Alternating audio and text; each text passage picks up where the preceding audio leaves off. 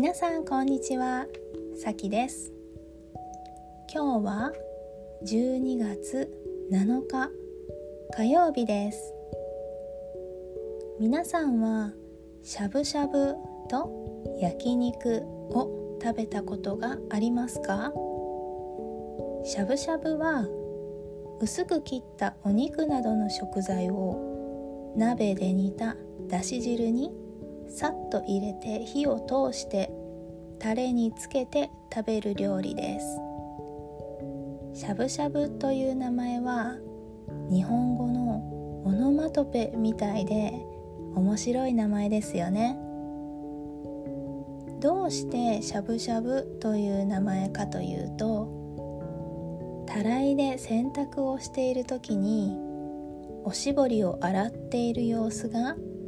鍋の中で肉を振る様子と似ていたことから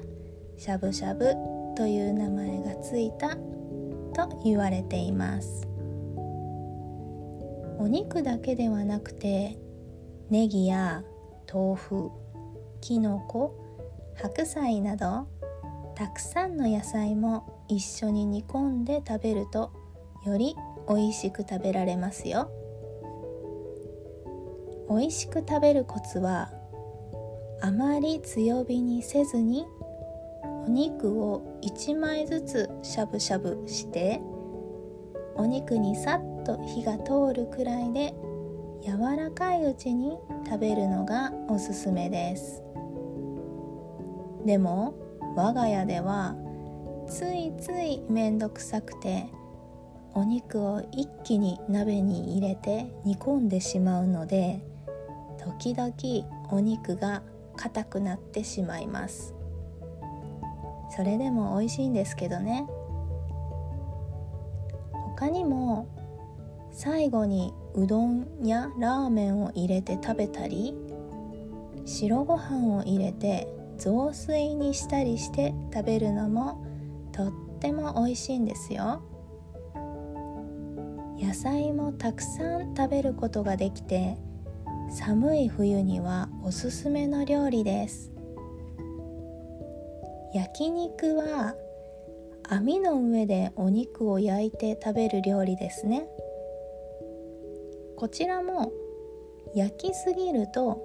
お肉が硬くなるので1枚ずつ焼いて火が通ったらすぐに食べるのが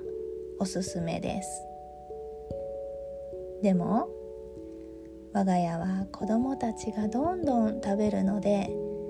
1枚ずつ焼いていたら間に合わないので一気にたくさん焼いて食べます。なので最後の方のお肉はいつも硬いです。焼肉でもピーマンやキャベツトウモロコシ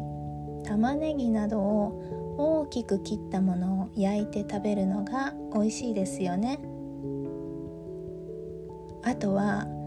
焼肉と白ご飯の相性もバッチリ。焼肉が好きな人は焼いたお肉を一度ご飯の上でポンポンと乗せてからお肉を食べるそうです。そうすると美味しいお肉のタレが白ご飯に乗るので白ご飯も美味しく食べることができて一石二鳥だそうですよ。ところでダイエットに向いているのはしゃぶしゃぶと焼肉のどちらだと思いますか？食べたいけどカロリーが気になる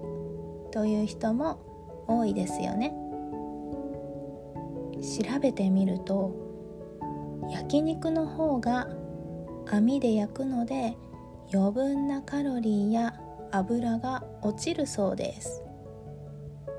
しゃぶしゃぶも火に通すと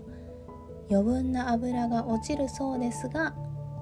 焼肉の方がカロリーは抑えることができるみたいです。お肉は糖質も少ないので食べ過ぎなければダイエットに向いている料理かもしれませんね。でも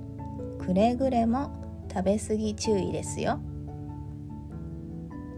今回はしゃぶしゃぶと